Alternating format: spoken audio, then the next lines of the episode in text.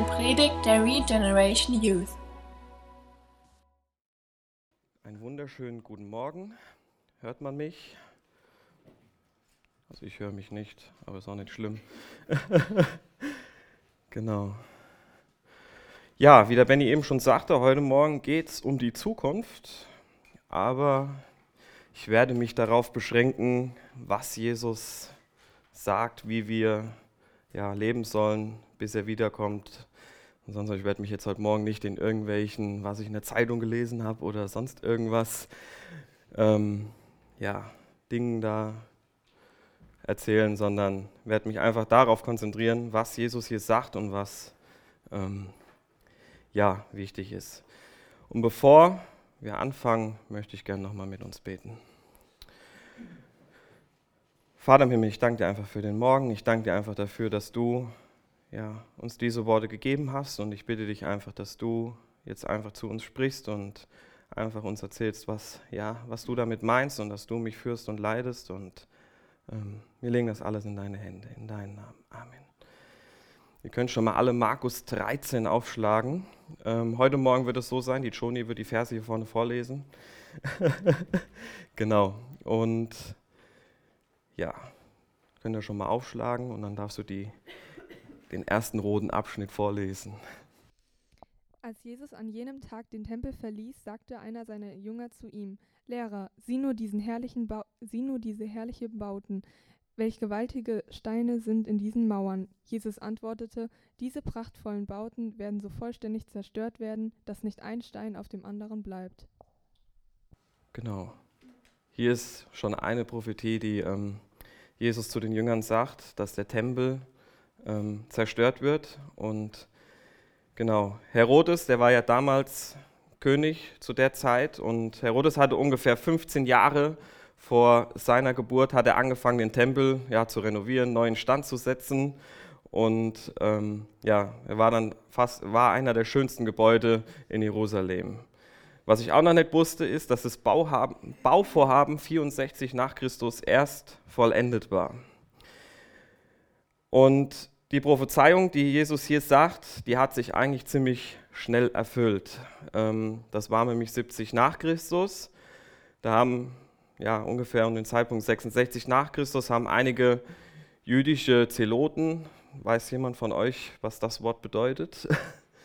Alex?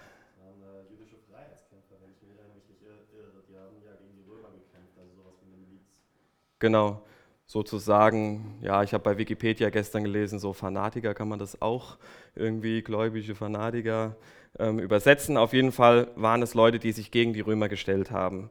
Und die haben auch sehr viele, waren auch sehr erfolgreich, dass die Römer sich Jerusalem sozusagen wieder zurückerkämpfen mussten. Ähm, ich denke mal, Kaiser Nero, das sagt jedem was von euch.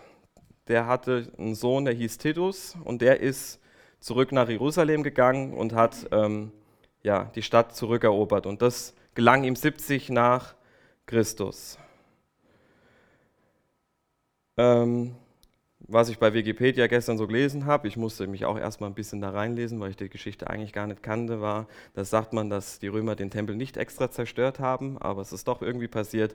Auf jeden Fall, ähm, ja, ist das ziemlich schnell eingetroffen. Und ich denke, dass es auch wichtig ist, weil zu dem ähm, Zeitpunkt haben noch einige Jünger gelebt, dass sie einfach dieses Zeichen ähm, erkennen und dass sie auf, anfangen, wachsam und ähm, ja, aufmerksam zu werden. Und das wird Jesus noch in den Versen öfters auch zu uns sagen. Vers 3, Joni. Später ließ Jesus sich an den Hängen des Ölbergs nieder, die gegenüber dem Tempel lagen. Da kamen Petrus, Jakobus, Johannes und Andreas zu ihm und fragten. In Vers 3 sehen wir, wie Jesus, wir hatten es ja schon in Kapitel 12, dass Jesus im Tempel war und so, und jetzt ist wahrscheinlich der Tag vorbei und dann hat er sich abends zurückgezogen, ist in Jerusalem rüber auf die Hänge des Ölbergs gegangen und hat sich da niedergelassen und da konnte man sehr gut über Jerusalem sehen. Und ja, Petrus, Jakobus, Johannes und Andreas kamen zu ihm und fragten, ja, was in Zukunft sein wird. Und in Zachariah 14, die Verse 1 bis 4, wird auch prophezeit, dass Jesus dort, wenn er wiederkommt, ähm, genau an diesen Hängen oder an diesen Bergen erscheinen wird. Und von dort aus wird er ja, sein ewiges Reich dann äh, ähm, ja, aufbauen. Können Sie die Verse vorlesen? Sacharja 14. Achtung, der, Ta der Tag des Herrn kommt, und dann werden eure geplünderten Besitztümer vor euren Augen verteilt. Ich sammle alle Völker zum Kampf gegen Jerusalem. Die Stadt wird erobert, die Häuser werden geplündert und die Frauen werden vergewaltigt werden. Die Hälfte der Einwohner wird in die Gefangenschaft geführt, der Rest der Bevölkerung aber wird nicht aus der Stadt vertrieben werden. Doch dann wird der Herr selbst in die Schlacht ziehen und gegen diese Völker kämpfen, wie er auch sonst am Tag der Schlacht kämpft. An jenem Tag stehen seine Füße auf dem Ölberg, der im Osten Jerusalems liegt, und der Ölberg wird sich in der Mitte spalten und ein sehr breites Tal freigeben, das von Osten nach Westen verläuft, denn die eine Hälfte des Berges wird sich nach Norden und die andere nach Süden verschieben. Genau, da sehen wir ab Vers 4, dass er dort wieder stehen wird. Kannst du eigentlich direkt weiterlesen? Wann wird das alles geschehen? Wird es vorher ein Zeichen dafür geben, wann, wann sich das alles erfüllen wird? Jesus erwiderte, Lasst euch von niemandem irre machen. Viele Leute werden in meinem Namen auftreten und behaupten, der Christus zu sein. Sie werden viele Menschen in die Irre führen wollen. Ihr werdet von Kriegen und Ge Kriegsgerüchten hören. Aber habt keine Angst, dies alles muss geschehen, aber das Ende ist noch nicht da. Genau. Hier fangen die Jünger an zu fragen, Jesus, ähm, was wird es für Zeichen geben, dass ähm, ja, das bedeutet, dass er wiederkommt. Und ich denke, die Frage können wir uns auch stellen oder stellen wir uns auch oft, ja, was gerade so in der Welt abgeht. Und es wird ja auch nicht unbedingt besser, sondern ähm, es wird immer schlimmer. Ähm, können wir, könnten wir uns auch die Frage stellen, was sind Zeichen dafür, dass Jesus jetzt bald wiederkommt. Aber Jesus warnt uns aber auch hier, dass wir uns nicht irre machen sollen ähm, und uns darüber Gedanken machen sollen, wann er wiederkommt. Ähm, weil diesen Zeitpunkt, den weiß keiner. Und es, wird viele, es gab viele Leute und es wird auch noch viele Leute geben, die behaupten, dann und dann wird Jesus wiederkommen. Ähm, aber niemand hat das Recht, das eigentlich zu wissen, sondern ähm, Gott wird nach seinem Zeitplan handeln und er weiß, wann der richtige Zeitpunkt ist. Und Jesus sagte ja auch aus, dass ähm, ja, alle Menschen auf der Welt von ihm hören sollen.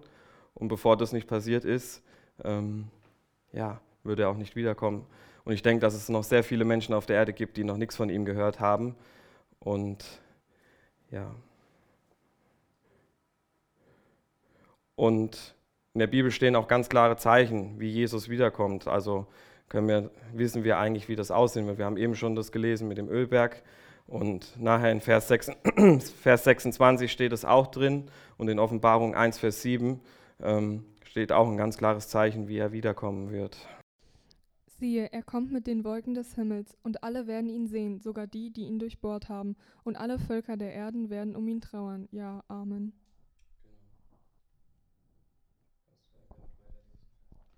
Völker und Königreiche werden einander den Krieg erklären, und in vielen Teilen der Welt wird es Erdbeben und Hungersnöte geben. Doch das alles wird nur der Anfang der künftigen Schrecken sein. Seid jedoch wachsam, wenn dies alles geschieht. Man wird euch vor Gericht zerren und, den Synagogen, und in den Synagogen auspeitschen. Um meinetwillen werdet ihr euch vor Machthabern und Königen verantworten müssen. Das wird euch Gelegenheit geben, ihn von mir zu erzählen. Die gute Botschaft muss zuerst allen Völkern verkündigt werden. Genau, hier sehen wir, ähm, es hat eigentlich schon damit angefangen, als die Urgemeinde ja, angefangen hat, von Jesus zu erzählen, dass sie ähm, ja, angefangen, also dass sie verfolgt worden sind. Und ich denke, ein ganz großes Beispiel dafür ist der Paulus. Erst hat er die Christen verfolgt und dann hat Jesus ihn aber ja, zu sich gerufen und er ist ein Jünger Jesu geworden und danach ist er ja, verfolgt worden auch oder ich denke, ihr kennt die Geschichte. Und ja, vielleicht denkt ihr jetzt auch so, okay, bei uns ist es ja, ist es ja eigentlich noch gar nicht so schlimm. Ähm, es kann ja noch gar nicht so weit sein, aber ich denke, dass wir damit einfach aufhören sollten, sondern ähm, dass wir einfach, wenn wir die Zeitung aufschlagen oder wir haben ja in den letzten Monaten schon viel mitgekriegt, wo Pastoren irgendwo eingesperrt sind oder wo Christen umgebracht werden, weil sie zu Jesus gehören, ähm, dass das auf jeden Fall jetzt schon wirklich alles im Gange ist und es werden sehr viele Christen verfolgt. Und ich finde es einfach interessant zu sehen, dass Jesus auch gerade hier sagt, das ist diese Möglichkeit, um Gott weiterzugeben, dass sie ähm, ja für Jesus einstehen und dass sie ja, den Leuten von Jesus erzählen und auch, dass Jesus dann das Evangelium da in diese Länder kommt, wo eigentlich nicht viele von Jesus wissen.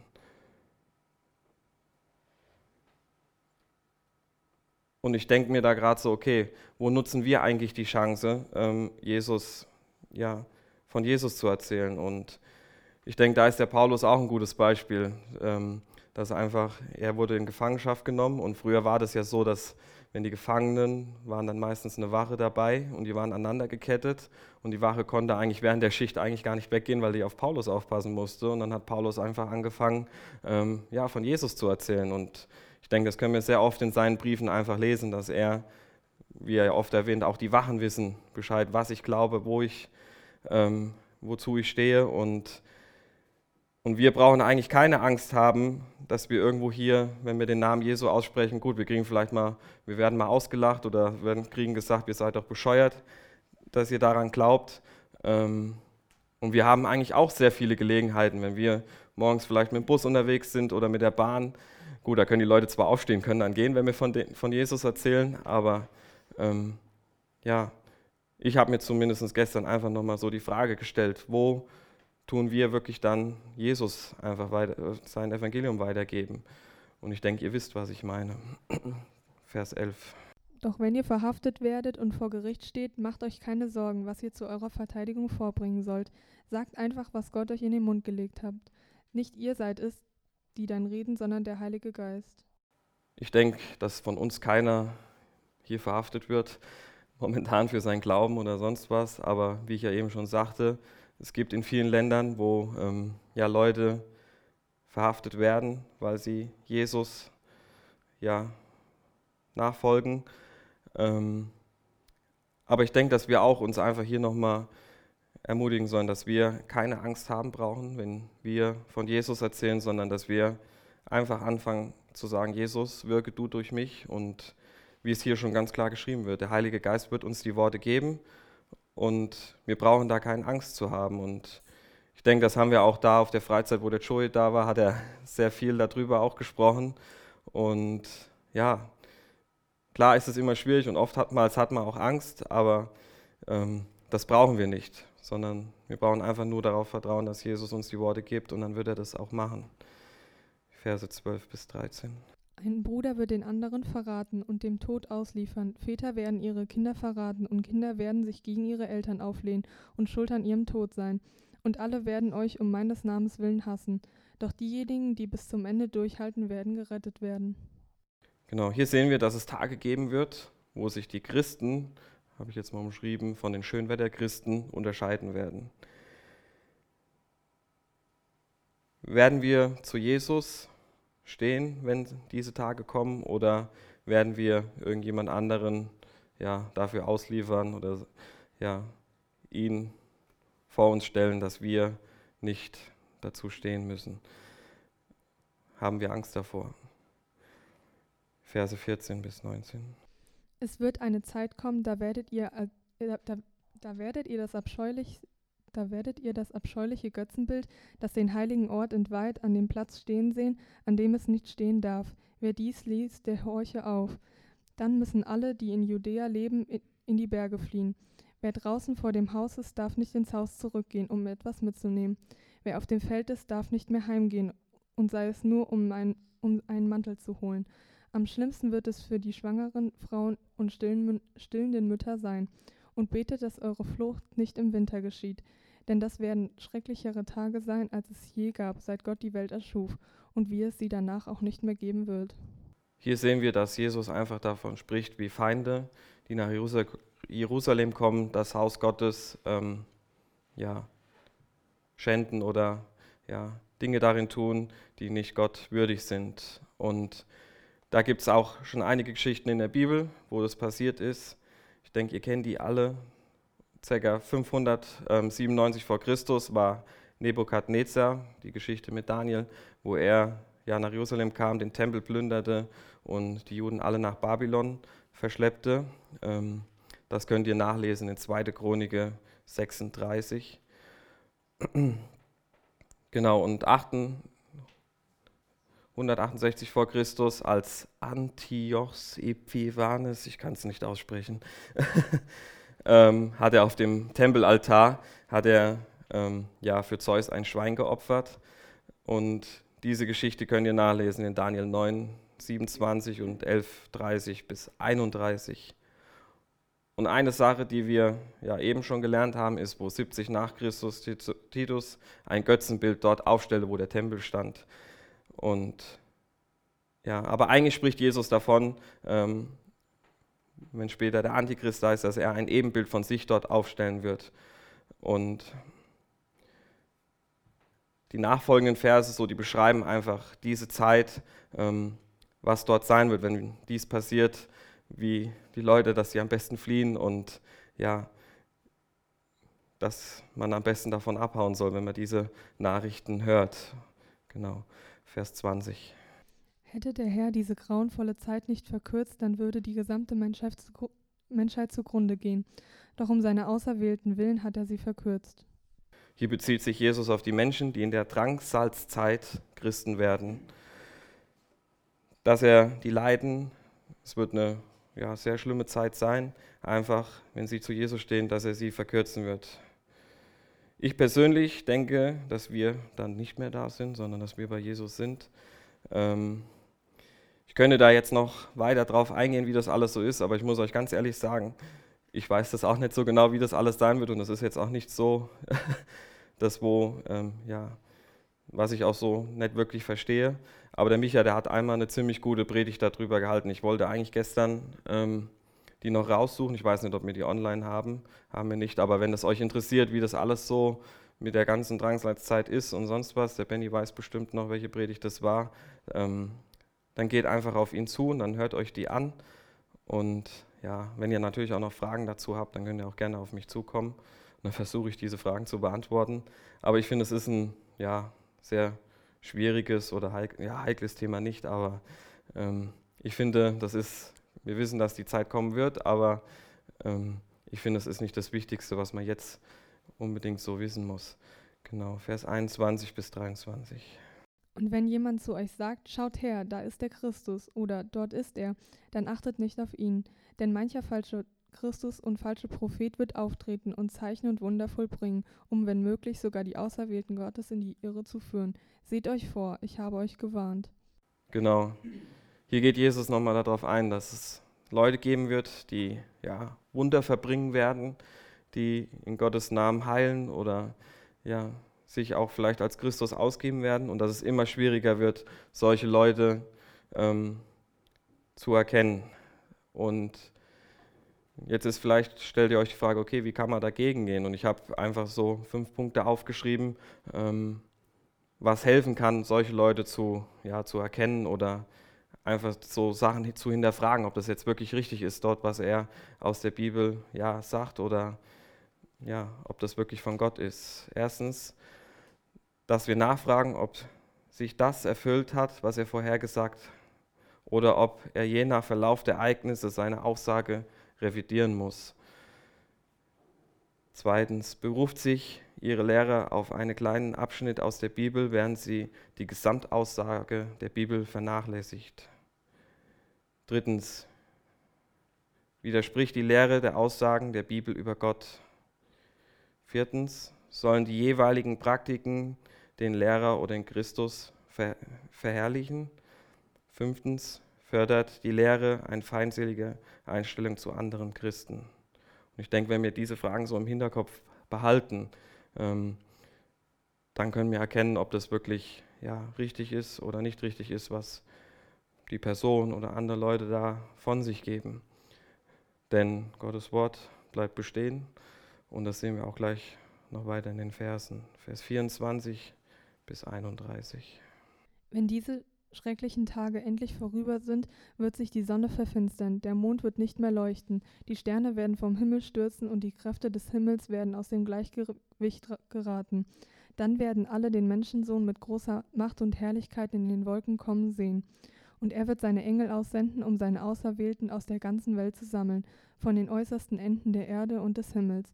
Lernt nun etwas vom Feigenbaum. Wenn seine Knospen weich werden und seine Blätter zu sprießen beginnen, wisst ihr, dass der Sommer vor der Tür steht, auch ohne dass man es euch sagt. Genauso ist es, wenn ihr seht, dass diese Ereignisse geschehen. Dann könnt ihr sicher sein, dass seine Wiederkunft vor der Tür steht.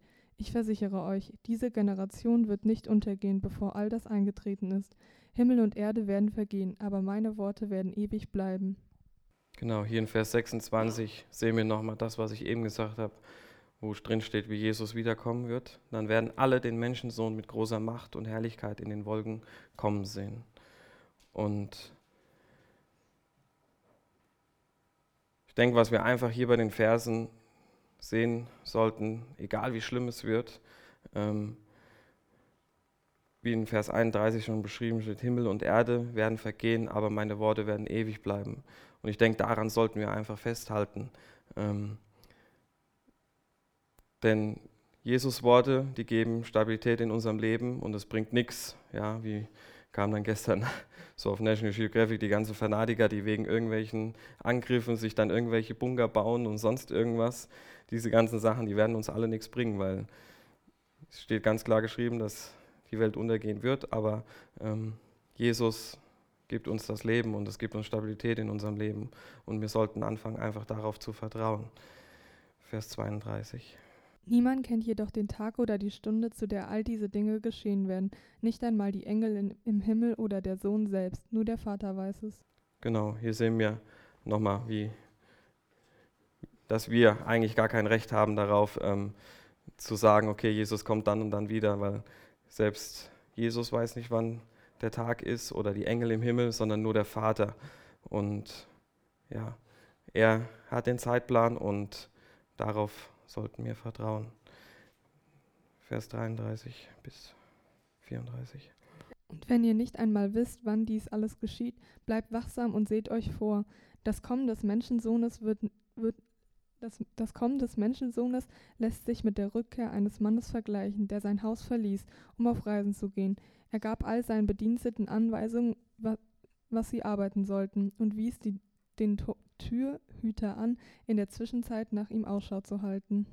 Ich denke, das ist einfach ganz wichtig, dass wir das uns auch zu Herzen nehmen, dass wir jeden Tag einfach wachsam sind und dass wir ja auch Ausschau halten, was passiert in der Welt und dass wir ja für andere Christen beten, die verfolgt werden und dass wir einfach mit ein Teil davon sind ähm, und dass wir nicht anfangen, über irgendwelche Dinge zu diskutieren, die wir sowieso nicht beantworten können, wo Gott das ja ganz klar hier in diesen Versen sagt.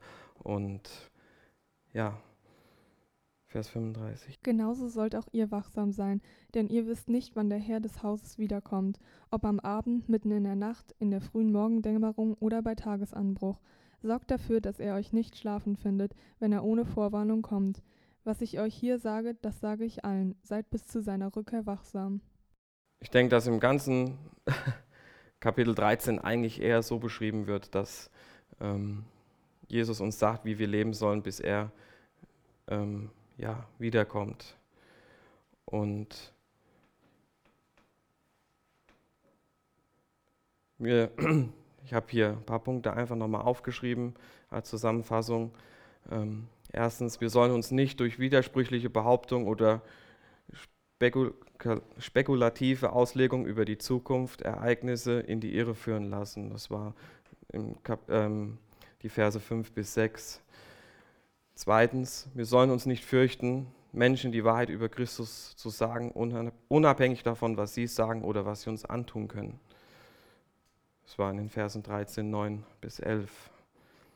Drittens, wir müssen im Glauben feststehen und sollten über Verfolgung nicht erstaunt sein einfach, dass wir auch darauf vorbereitet sind, welche, wenn solche Dinge eintreffen. Das war das, was ich eben meine damit, dass wir wachsam sind und dass wir ja dann, wenn sowas passiert, an Jesus einfach festhalten.